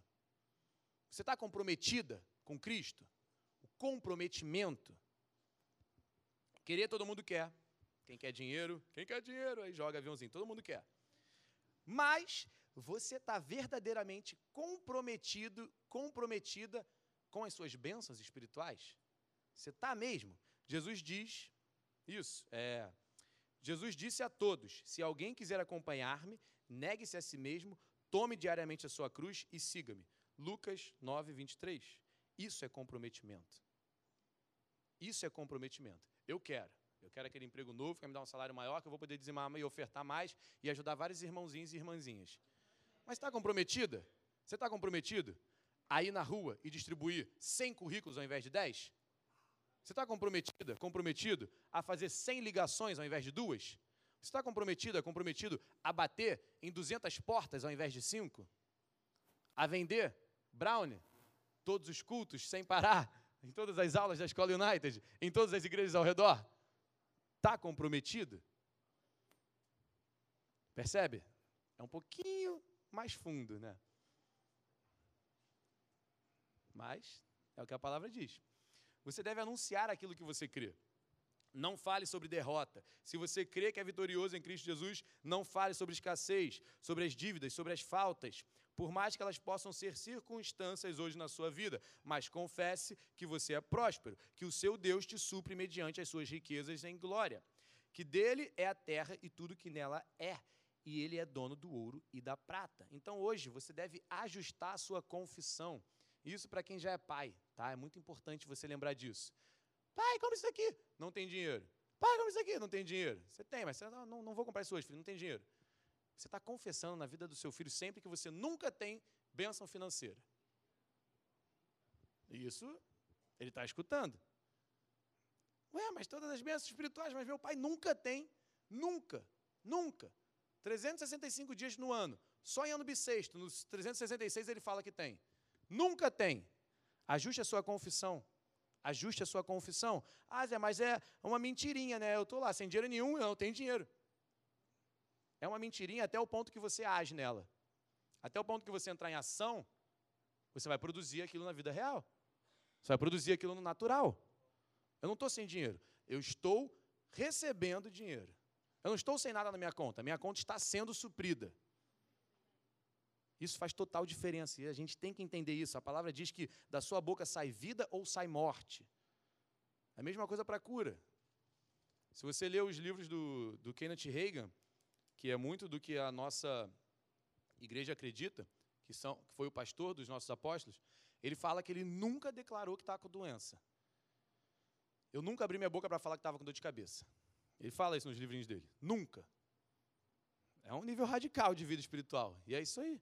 Da sua boca sai vida ou sai morte. Aquilo que você fala, você produz. Deus disse: haja luz e houve luz. Tudo foi feito mediante a palavra. E nós somos a imagem e semelhança de Deus. Tudo que você fala, você produz. Tudo. Tudo. Tudo. Tudo. Bom de ruim na sua vida. Estou sem dinheiro. Pô, está sendo difícil. Pô, estou sem dinheiro. Pô, está difícil. É isso que você vai produzir. Por quê? Porque você tem que ser congruente aquilo que você acredita. Se você acredita que está sem dinheiro, você tem que estar sem dinheiro, senão não faz sentido. Então começa a ajustar a confissão. Ajuste a sua confissão e seja praticante da palavra. Comprometa-se, pare de mimimi, de que dinheiro não é tão importante assim, não é tudo na vida. Né? Esse, é uma, esse é o famoso mimimi para você se manter na classe média. É o famoso mimimi aceitável por toda a sociedade para você se manter na classe média? Não, dinheiro não é tudo. Não, não é tudo, ninguém falou que é. Mas faz parte. Tem que ter. E aí, um outro princípio da honra. Existe um princípio presente na palavra a respeito desse tópico, honrando os seus pastores. Romanos 13, 7. Dai a cada um o que lhe é devido, se imposto, imposto, se tributo, se tributo, se temor, temor, se honra, honra. 1 Timóteo 5, 17 e 18. Os presbíteros que administram bem a igreja são dignos de dobrados honorários, duplicada honra, em outras versões. Principalmente os que se dedicam ao ministério da pregação e do ensino, porquanto afirma a Escritura: não amordaces a boca do boi quando estiver debulhando cereal. E ainda, é digno, é, e ainda, digno é o trabalhador de seu salário. Somos instruídos a ter em grande estima o ofício do pastor e aqueles que trabalham na pregação e no ensino, e devemos considerados considerá-los dignos do seu salário. Gálatas 6, 6 e 7. O que está sendo orientado? Na palavra, deve, o que está sendo orientado na palavra deve compartilhar tudo que possui com aquele que o instrui. Isso é muito bom na palavra, né? É difícil a gente viver na palavra 100%, cara. O que está. Você deve compartilhar tudo que possui com aquele que o instrui. Não vos enganeis. Deus não se permite zombar. Portanto, tudo que o ser humano semear, isso também colherá. Vemos muito o versículo 7 sendo pregado e ensinado de formas isoladas, né? E sim, é um princípio da semeadura. Que você planta, você colhe. Que você semeia, você colhe. Mas, se você olhar para esse contexto aqui mesmo, e o que está sendo dito, foi, esse versículo foi escrito para a igreja, não foi escrito para o mundo. Tem outros locais onde fala do princípio da semeadura, para todo mundo, como sabedoria, mas Paulo escreve isso para a igreja da Galácia. A semeadura e a colheita estão associadas ao versículo 6 aqui, ou seja, ao compartilhar com aquele que ensina a palavra. E aí, dito isso, vamos falar um pouco sobre dízimos e ofertas. Isso é muito importante de entender.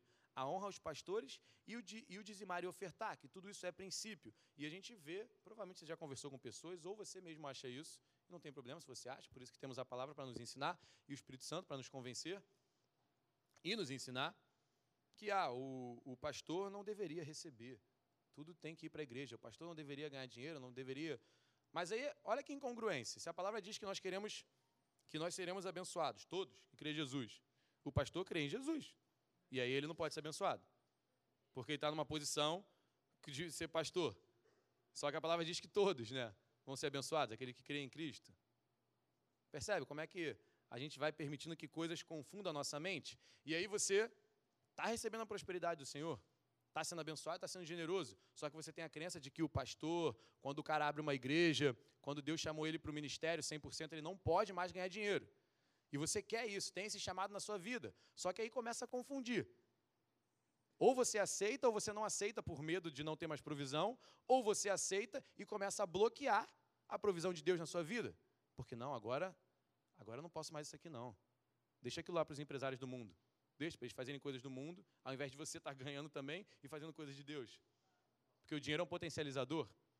O dinheiro potencializa aquilo que você é, aquilo que você tem. Ele não te transforma em nada, ele só potencializa. Se você é generoso, vai ser mais. Se você é avarento, vai ser mais. Se você é bom, vai ser mais. Se você é mal, vai ser mais. Então, essas crenças necessitam de ser ajustadas na nossa mente. Ah, mas eu não sou pastor, beleza, mas um dia Deus vai te chamar ou não. Mas um dia você vai abençoar um ou não. E dependendo da sua crença, isso vai limitar a obra de Deus na sua vida. Então, vamos embora. Hum, dízimos e ofertas. Outro tópico maravilhoso de se falar e que todo mundo tem uma dúvida. Eu tinha tantas, cara, eu tinha tantas. Deus me tratou de uma forma tão radical, não vou nem contar para vocês. Mas eu tinha tantas e hoje eu vejo várias pessoas me perguntando sempre: ah, mas é disso? É daquilo? Maior, as maiores dúvidas de dizimar e ofertar, ou é a sua crença de que aquele pastor não está fazendo algo certo com dinheiro. Assim que eu entrei nessa igreja era isso, eu não vou dar dinheiro para ninguém não. Sei lá o que esses caras vão fazer. Ou é contar migalhas. Não, mas eu tenho que dar desse? Não, mas espera aí. Primeiro eu pago isso aqui, né? Depois eu dou aquilo ali, né? Depois, caraca, se Jesus tivesse contado migalhas para dar tudo que ele deu para gente.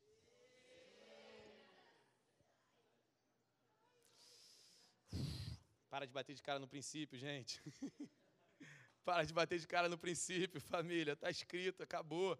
Faz com alegria no coração. 2 Coríntios 9, 6. Lembrai-vos: aquele que pouco semeia, igualmente colherá pouco. Mas aquele que semeia com generosidade, da mesma forma colherá com fartura. Esse é o princípio mais básico, simples e fácil de entender e que a gente não entende. Que qualquer agricultor dá aula disso. Se você jogar uma semente, tem chance dela não crescer. Se você jogar muitas, alguma vai pegar. É, tá mandando dizimar muito, mandando você dizimar e ofertar muito, todos os dias, toda semana. Estou mandando você viver para dizimar e ofertar. Se você viver com a perspectiva de, caraca, eu quero dizimar 100 mil. Se você dizima 100 mil, que é 10%, quer dizer que você está ganhando quanto? Olha aí, quem semeia pouco, colhe pouco. Se você dizima um real, quer dizer que você está ganhando quanto? Caraca! Busque dizimar muito. Muito. E Deus está abençoando a sua vida, porque Ele abençoa aquele que Ele sabe que vai ser produtivo. Você vê isso na parábola dos talentos. Ele deu cinco a um e deu um para o outro. Por quê? Aquele outro ele não tinha capacidade. Você vê sendo comprovada a incapacidade dele. Ele pega e não multiplica. Todo mundo multiplicou, os outros dois, ele não. Então busque isso. Essa é a teoria da prosperidade. Viva para dizimar e ofertar. Viva para abrir igrejas. Ô pastor, e ONG? ONG não salva. Abre a igreja, depois vai lá e abre outra ONG. Mas abre a igreja primeiro. O que salva é Cristo. Ai, duro é, duro mesmo. O que salva é Cristo e acabou. Você crê que o que salva é Cristo? Então dizima aqui. Oferta aqui. Abre várias.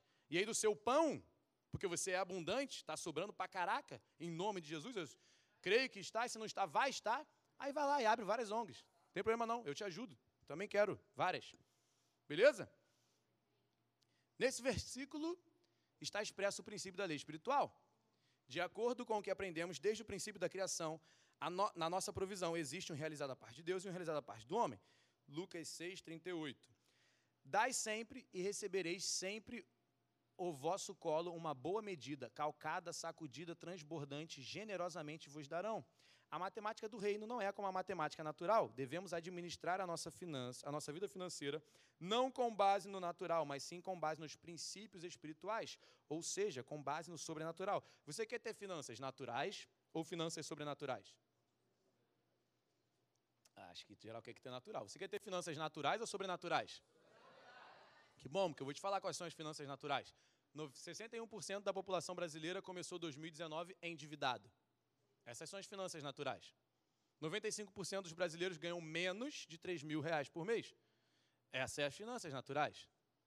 Você quer ter finanças natural ou sobrenatural? Amém. Amém. Então vira para a pessoa que está do seu lado e diga para ela: Você possui riquezas sobrenaturais.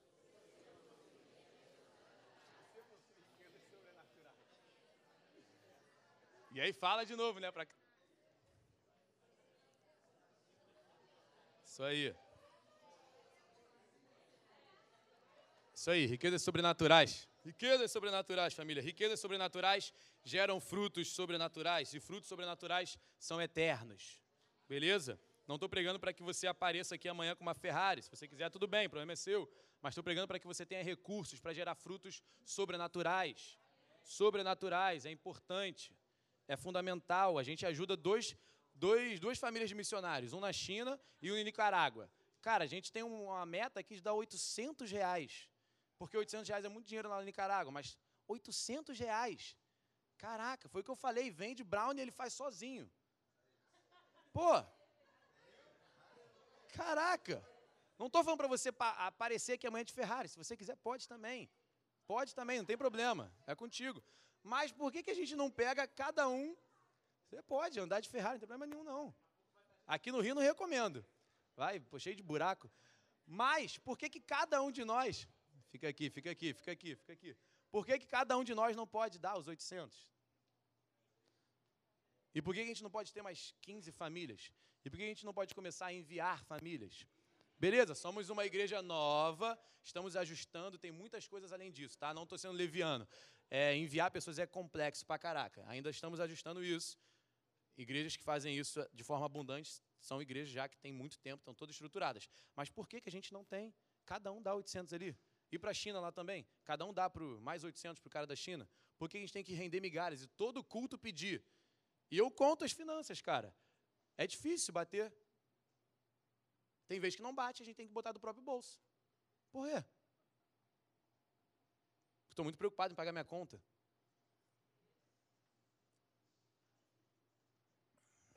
Vamos embora. É importante compreendermos a diferença entre dízimos e ofertas. Isso é importante também, tá? É importante entender isso. E aí vamos olhar para a oferta de Davi. 1 Crônicas 29, 2 a 3. Com todas as forças eu preparei para o templo do meu Deus todo o ouro, todo, todo o outro para as obras de ouro. Peraí, deu uma coisa errada aqui. Com todas as forças. Bom, vamos na palavra? 29, 2, 3. Estou aqui já, 29. 2. Forneci grande quantidade de recursos para o trabalho do templo do meu Deus: ouro, prata, bronze, ferro, madeira, bem como ônix para os engastes, e ainda turquesas, pedras de várias cores, de todo tipo de pedras preciosas e mármore. 2, 3. Além disso, pelo amor ao templo do meu Deus, agora entrego as minhas próprias riquezas, ouro e prata para o meu templo, para o templo do meu Deus, além de tudo o que já tenho dado para este santo templo. Cara, Davi deu coisa pra caraca. Vamos seguir aqui. 9. Todo o povo muito se alegrou diante da atitude do rei e dos seus líderes. Portanto, porquanto entregaram, entregaram essas ofertas com alegria, generosidade e pureza de coração a Yahvé, o Senhor.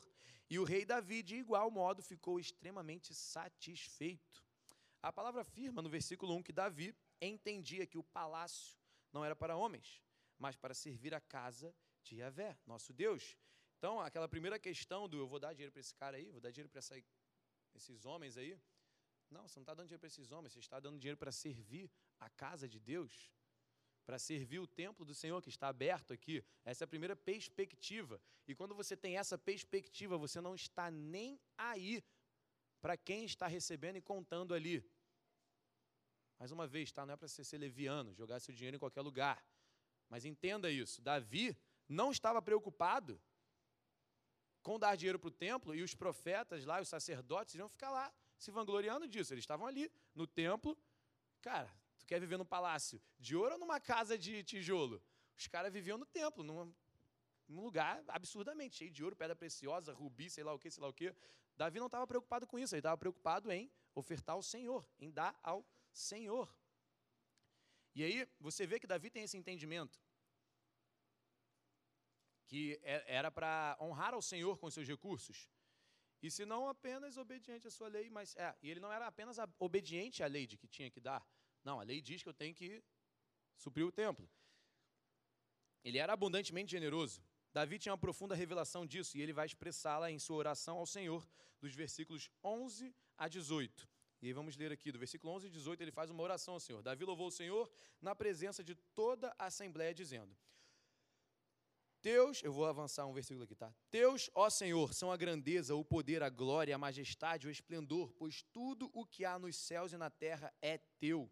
Teu, ó Senhor, é o reino, Tu estás acima de tudo. A riqueza e a honra vêm de ti. Tu dominas sobre todas as coisas. Nas tuas mãos estão a força e o poder para exaltar e dar força a todos. Agora, nosso Deus, damos-te graças e louvamos o teu glorioso nome. Mas quem sou eu e quem é o meu povo para que pudéssemos contribuir tão generosamente como fizemos? E aí, versículo 14. Se você quiser anotar aí, anota aí, ó, humildade. E tinha muito dinheiro e ainda assim era humilde. Tudo vem de ti, e nós apenas te damos o que vem das tuas mãos. Diante de ti somos estrangeiros e forasteiros. Como os nossos antepassados, os nossos dias na terra são como uma sombra. Sem honra ao teu santo nome vem das tuas mãos, e toda ela pertence a ti. Sei, ó meu Deus, que sondas o coração e que te agradas com a integridade. Tudo que foi tudo o que dei foi espontaneamente e com integridade de coração. E agora vi com alegria com quanta disposição o teu povo que aqui está tem contribuído. Ó Senhor, Deus de nossos antepassados, Isaac e Israel, conserva para sempre este desejo no coração do teu povo e mantenha o coração deles leal a ti. Olha que revelação profunda, que entendimento que o rei Davi tinha e que ele nos deixa aqui para que a gente tenha. Uma oração maravilhosa em todos os momentos, entendendo que é tudo do Pai, que Ele é a grandeza de tudo, entendendo que é um privilégio nosso fazer isso, dizimar e ofertar, e ainda pedindo para que Deus conserve o nosso coração assim, leal a Ele. Vemos um caso semelhante acontecendo no livro de Ageu. Eu vou dar um, uma acelerada no livro de Ageu aqui, galera. É, mas o caso é semelhante, porque o que estava acontecendo lá no primeiro versículo? O profeta recebe a palavra do Senhor dizendo que o templo estava em ruínas e eles estavam vivendo em casas luxuosas. Por acaso é tempo de vocês viverem em casa luxuosa enquanto o meu templo está destruído? Ou seja, o templo do Senhor estava destruído, não tinha uma igreja aberta lá naquela hora e eles estavam tranquilão, vivendo na casa deles, pagando as suas contas, tranquilos. E o Senhor diz que por causa disso, tudo que eles ganhavam, eles colocavam em bolsa furada. As plantações não davam o que tinham que dar, tudo estava indo por água abaixo, porque eles estavam batendo de cara no princípio, ao invés de trabalhar com o princípio, batendo de cara no princípio. E aí o profeta vai, fala isso né, ao rei Zorobabel naquela época, e tudo se resolve. Eles vão lá, verdade. Vamos mudar nossa perspectiva aqui? Vamos parar de viver pela nossa escassez e pelas nossas necessidades e vamos viver por algo eterno? Vamos reconstruir o templo do Senhor. Bum! Trabalharam com o princípio. Viveram, construíram o templo do Senhor e aí as coisas fluíram. Vamos lá. No Novo Testamento, nossos recursos financeiros, nosso suprimento pessoal está intimamente ligado com as nossas prioridades. Escuta isso aí, anota isso daí. Tudo que você tem hoje, os seus recursos, a sua vida, a sua provisão, está 100% conectada com as suas prioridades. Busque, pois, em primeiro o reino de Deus e a sua justiça, e todas essas coisas vos serão acrescentadas. Se a sua prioridade é terrena, a sua vida financeira será natural. Se a sua prioridade é conta, a sua vida financeira será natural. Se a sua prioridade é eterna, a sua vida financeira será eterna. E a sua eternidade começou no momento que você aceitou Jesus. Então ela não vai, é, não vai acabar aqui e continuar lá. Quer dizer, não vai acabar aqui e começar lá. É só uma continuidade. Então, se a sua prioridade for eterna, sua vida financeira vai ser eterna. É, os dízimos. Nós falamos sobre oferta, mas é muito importante. O que o rei Davi fez foi uma oferta, tá? Nós falamos sobre oferta, mas é muito importante compreender também sobre dízimo. Dízimos e ofertas são duas coisas diferentes. Vamos olhar para alguns textos nas Escrituras para compreendermos isso melhor. Malaquias 3, 6 a 10. Em verdade, eu e Avé, o Senhor, não mudo. Por esta razão, vós, os filhos de Jacó, não sois completamente destruídos. Primeira coisa que você precisa entender: Deus não muda. Mas, pastor, não precisamos mais praticar aqueles rituais de perdão de pecados da lei de Moisés, por exemplo. Como então Deus não muda? Ah, vocês já aprenderam isso, né? no primeiro modo, Deus estabeleceu uma nova aliança com o homem, mediante seu Filho Jesus. Porém, Deus nunca mudou a forma de tratar o pecado. Aprendemos que está na palavra que sem derramamento de sangue não há perdão. Então, na verdade, Deus não mudou, ele só fez uma nova aliança. Desde a época de vossos antepassados, vos desviastes das minhas leis e não as obedeceste. Agora, pois, voltai para mim, é o versículo 7 de Malaquias. Voltai para mim, e eu me tornarei para vós outros, afirma o Senhor dos exércitos. Todavia, em todavia me indagais, mas do que for, mas de que forma devemos nos arrepender? Pode um ser humano roubar algo de Deus? No entanto, estás me roubando. E ainda assim, e ainda ousam questionar: como é que te roubamos? Ora, nos dízimos e nas ofertas. Estás debaixo de grande maldição, porquanto me roubais. A nação toda está me roubando. Aqui identificamos algumas coisas. A palavra fala sobre duas coisas distintas: dízimos e ofertas. Aqui ele diz: dízimo e oferta. Estão me roubando no dízimo e na oferta. Não é só no dízimo ou só na oferta. Então isso é instituído. É, o dízimo é instituído no Antigo Testamento, em Levítico 27, 30. Todos os dízimos da terra, todos os produtos das lavouras, como dos frutos das árvores, pertencem ao Senhor. São, portanto, dedicados ao Senhor. No Novo Testamento, Jesus afirma aos fariseus o seguinte: dai a César o que é de César e a Deus o que é de Deus. Mais à frente falaremos mais sobre isso, mas vamos lá. É, a palavra aponta que a nossa infidelidade em dizimar e ofertar é comparada a roubar a Deus. A palavra também afirma no Novo Testamento que o diabo vem para matar, roubar e destruir. A prática do roubo é pecado. Sem dízimo, sem oferta, a casa não abre e nem expande. Sem isso, pessoas não se convertem. Ou seja, roubamos de Deus os filhos que serão salvos por eles nessa casa aberta. Você não está roubando dinheiro de Deus, é tudo dele. Você está roubando o que ele nos entregou. eu entreguei para vocês certos filhos que vão vir se converter na United. E se você não dizime não oferta, a gente não vai expandir a United. E esses filhos entregues ao Ministério United não vão chegar. É assim que a gente rouba de Deus. É um pouco mais pesado. Rouba de mim, pô. É mais tranquilo, é só dinheiro. Amém? Por isso que estamos debaixo de. Por isso que. Nós não. Mas por isso que ele diz aqui, ó. Estais debaixo de grande maldição, porque me roubais. A nação toda está me roubando. É forte. De Deus não se zomba. Porém, vamos, vamos adiante, promessas de Deus relacionadas à obediência novamente. E aí ele vai, no versículo 10, é aquele que a gente sempre prega no dízimo e ofertas. Eu adoro esse versículo, ele é lindo. Trazei, portanto, todos os dízimos ao depósito do templo, a fim de que haja alimento em minha casa, e provai-me nisto. Asseguro o Senhor dos Exércitos, e comprovai que comprovai com vossos próprios olhos, se não abrirei as comportas do céu, e se não derramarei sobre vós tantas bênçãos que nem conseguirei guardá-las todas. Também impedirei que as pragas devorem as vossas colheitas, e as videiras do campo não perderão o seu fruto, promete o Senhor dos Exércitos. Nós temos uma promessa aqui abundantemente rica. Não só que vamos receber da provisão do Senhor, mas que além disso, ele vai cuidar para que não acabe, para que não apodreça.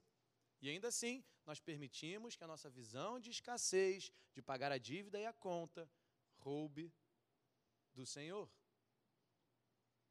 nos dízimos e ofertas. Vamos lá. Atos 2, 42 a 47. Nos fala sobre como agimos, como agiam os primeiros cristãos, no versículo 44 a 45. Todos os que criam estavam unidos e tinham tudo em comum, vendiam suas propriedades e bens e dividiam o produto entre todos, segundo a necessidade de cada um. Além da prática de perseverarem no ensino, na comunhão, no partir do pão e nas orações, a igreja empenhava-se em ser generosa. É um dos pilares da nossa igreja. Somos generosidades. Generosidade. Somos generosidade. Né? É um dos nossos pilares. E aí mais à frente a gente vê Atos 4, 32 a 35. E da multidão dos que creram, um só era o sentimento e a maneira de pensar. Ninguém considerava exclusivamente seu os bens que possuía, mas todos compartilhavam tudo entre si. Com grande poder, os apóstolos continuavam a pregar, testemunhando da ressurreição do Senhor. E, maravil e maravilhosa graça estava sobre todos eles. Não havia uma só pessoa necessitada entre eles, pois os que possuíam terras e casas as vendiam traziam o dinheiro da venda e o depositavam aos pés dos apóstolos, que, por sua vez, repartiam conforme a necessidade de cada um. Isso é lindo. A gente vê que a perspectiva deles estava altamente mudada. Zé, você quer que eu venda agora minha casa e traga aqui? Não, começa devagarinho. Talvez a sua perspectiva não consiga ser mudada tão forte assim, mas muda devagar. Pega outra coisa mais tranquila. Beleza? Não, vamos lá. Capítulo 5, a gente vê a história de Ananias Safiras e também de Barnabé. Né? E a gente vê aqui a diferença. Barnabé vendeu, Barnabé que andou com Paulo por muito tempo, fiel, leal, vendeu os seus bens e levou lá o dinheiro. Ananias e Safias fez o quê? Vendeu os seus bens e reteu o dinheiro. E aqui, muito do que a gente falou no início é importante entender. Olha só, perceba que o inimigo pode exercer influência sobre a nossa vida. Satanás encheu o coração de Ananias. Ele influenciou o espírito do homem. Ele não possuiu Ananias. Um crente não é possuído, mas é influenciado na sua mente. Ele influenciou, e aí Ananias permitiu que o coração dele fosse cheio daquela influência do inimigo e fez com que ele mentisse ao Espírito Santo. Diz aqui, ó, a sua mente o dominou, a vontade, ó. Como pudeste permitir que tais ideias dominassem tua vontade? Atos 5, 3 e 4. Está falando aí de Ananias. Ou, ou seja, a mente dele não estava sendo renovada constantemente com aquilo. Ele permitiu que a mentira do inimigo dominasse a mente dele, dominasse a vontade dele e mentiu ao Espírito Santo. Por isso que ele caiu duro ali, de, de cara, de frente para a glória de Deus, mentindo para o Espírito Santo. Não tem como ficar de pé. Então, cuidado, quando pedir muito a glória de Deus na igreja, não minta. Então, perceba onde o inimigo pode exercer influência na sua vida. Vamos lá. Ah, Beleza. Fica de pé comigo aí, a gente está quase acabando, gente. Fica de pé comigo. É rápido? Declare isso comigo.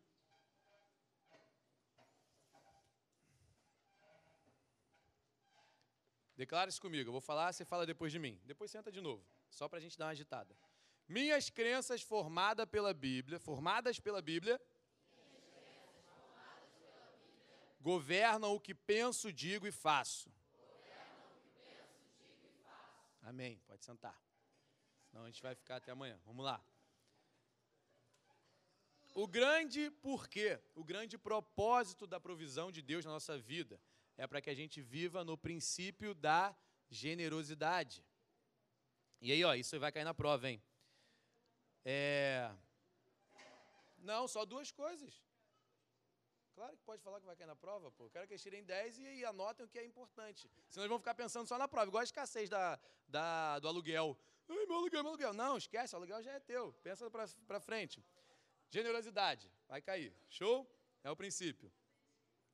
É, 2 Coríntios 9, 6, 7. Lembrai-vos, aquele que pouco semeia, igualmente colherá pouco, mas aquele que semeia com generosidade, da mesma forma colherá com fartura. Cada pessoa coopere conforme tiver proposto em seu coração, não com pesar ou por constrangimento, pois Deus ama quem dá com alegria. A palavra nos instrui a respeito da motivação do nosso coração. Qual é a motivação em semear? A nossa motivação em ofertar e dizimar? Ela deve ser uma motivação focada na generosidade. E a gente vê isso por ali, eu vou avançar alguns versículos aqui, gente. A gente vê isso nessa carta do apóstolo Paulo, e leiam ela aí, porque é importante. Leiam ela aí. E ele cita dois momentos ali. Ele, ele compara a igreja da Macedônia, que eles viviam pobre, em pobreza, mas eles deram ricamente. E tem algo muito poderoso aqui no versículo 4, 2 Coríntios 8, 4 pois nos solicitaram com muita insistência o privilégio de participar da assistência em favor dos santos. Você vê claramente aqui que a perspectiva deles já está diferente, já está mudada para a direção certa. Eles entenderam que é um privilégio ofertar e dizimar. No Antigo Testamento, a gente vê mais como uma ordenança da lei. Mas você vê o rei Davi também como um privilégio.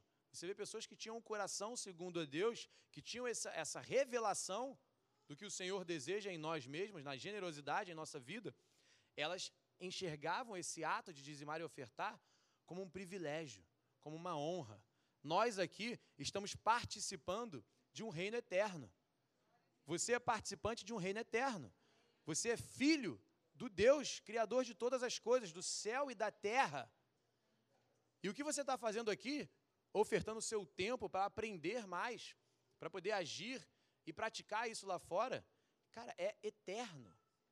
Então é um privilégio. Tudo que você pode ser generosidade na igreja ou em relação ao reino de Deus é um privilégio. É um privilégio, é uma honra. Nós, nós somos coparticipantes do que Deus está fazendo, cara. Deus, Deus, sabe quem é Deus? Deus que criou tudo. Tudo. A palavra diz que ele segura com as suas mãos o universo, as águas, tudo. E ele nos permite trabalhar com ele. Só vou chover se você trabalhar, filho. Não é uma, só vou chover, trabalhar, vou sustentar vagabundo, não. Não é assim, é filho, eu quero trabalhar com você. Só vou chover quando eu te ver trabalhando, porque eu sei que você pode, porque eu sei que você é capaz. Olha que privilégio, olha que honra. Receber a chuva do Senhor para que a gente are aqui na terra. Que maravilha. Vamos avançar. É aqui, ó, a generosidade lindamente sendo falada. Versículo, capítulo 9. Distribui, distribuiu. Não, peraí, 8. Ah, certos. Aqui, esse é lindo. Versículo 9 e 8. Certos de que Deus é poderoso para fazer que toda a graça vos seja acrescentada, a fim de que em todas as áreas da vida e em todo o tempo, tendo todas as vossas necessidades satisfeitas, transbordeis em toda boa obra. Amém? Amém? Você crê que o Senhor te supra em todas as áreas? Todas, todas. Todas as áreas. Obrigado, meu Pai. Abundantemente poderoso. Pã, pã, em todas, em todas. Vocês serão enriquecidos de todas as formas, sendo que ali em cima ele já falou cinco vezes todas, e ele fala de novo. Antes de falar, ele diz: distribuiu deu seus bens aos necessitados e sua justiça dura para sempre. Isso é um provérbios. Não, isso é em Salmos. Salmo 112, 9. Mas também tem um provérbio que diz isso. O justo reparte sem cessar. 11. Vocês serão enriquecidos de todas as formas, para que possam ser generosos em qualquer ocasião. Generoso. Então, o propósito de Deus nos abençoar abundantemente com provisão, estamos falando aqui de provisão material, é para que você seja generoso. E você quer ser muito ou pouco generoso? Então, seja enriquecidamente abençoado. Enriquecidamente abençoado. Esse é o propósito. Não é, tá no finalzinho, é isso, beleza? Não é pecado ser rico. Beleza? Ter muito dinheiro. Você vai ser muito mais generoso. Qual é o grande problema? O dinheiro não é a raiz do mal. O amor ao dinheiro é a raiz do mal. Se você ama o dinheiro, você não vai ser generoso com ele. Você vai reter constantemente. Então, o amor ao dinheiro é a raiz de todo mal. Em 1 Timóteo 6,10. E por causa dessa cobiça, alguns se desviaram da fé e se atormentaram em meio a muitos sofrimentos. Isso é horrível. E você vê claramente isso na vida de quem ama o dinheiro, se atormentando. Se desviou da fé, não crê mais, tem problemas e se atormenta constantemente, mesmo tendo muito. Mesmo pessoas que têm muito dinheiro, que amam o dinheiro, que cobiçam dessa maneira, têm tormentos e se afastam da fé. E não confunda a palavra cobiça com ambição. São duas coisas diferentes. O apóstolo Paulo diz isso na carta onde ele fala dos dons. Ambicionem os melhores dons, busquem pelos melhores dons. Cobiça é diferente. Ambição é você desejar crescer, que é prosperidade. A gente leu na, no que significa crescimento.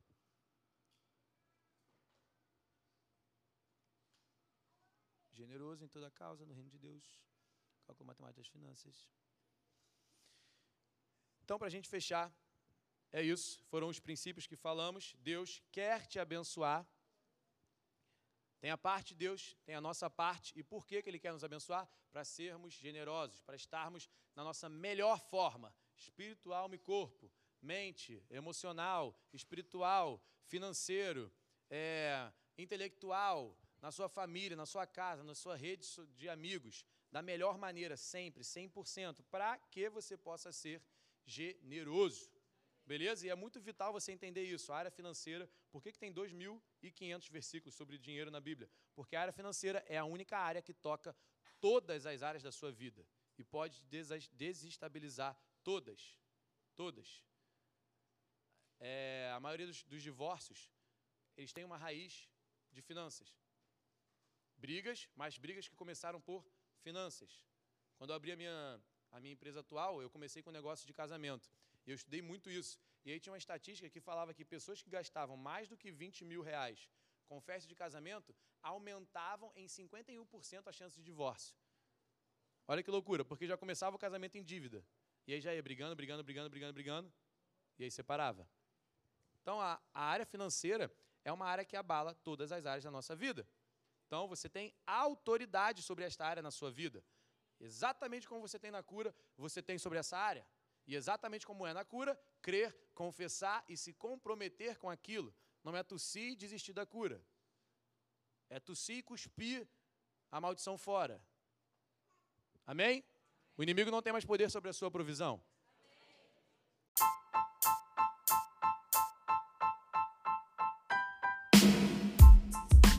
Se você chegou até aqui, quer dizer que você ouviu até o final. Parabéns, Vlog Life. E por ouvir até o final, eu tenho um prêmio para você. Vá no meu Instagram, instagram.com/barra José Victor com C underline Dias e comente na primeira foto que estiver lá dizendo: Eu escutei o podcast até o final. E você vai receber um prêmio. Eu vou te dar um treinamento exclusivo que vai te ensinar a conquistar tudo que você deseja ainda este ano. Vai lá, Vlog Life. Lembre-se, o seu sucesso começa aqui.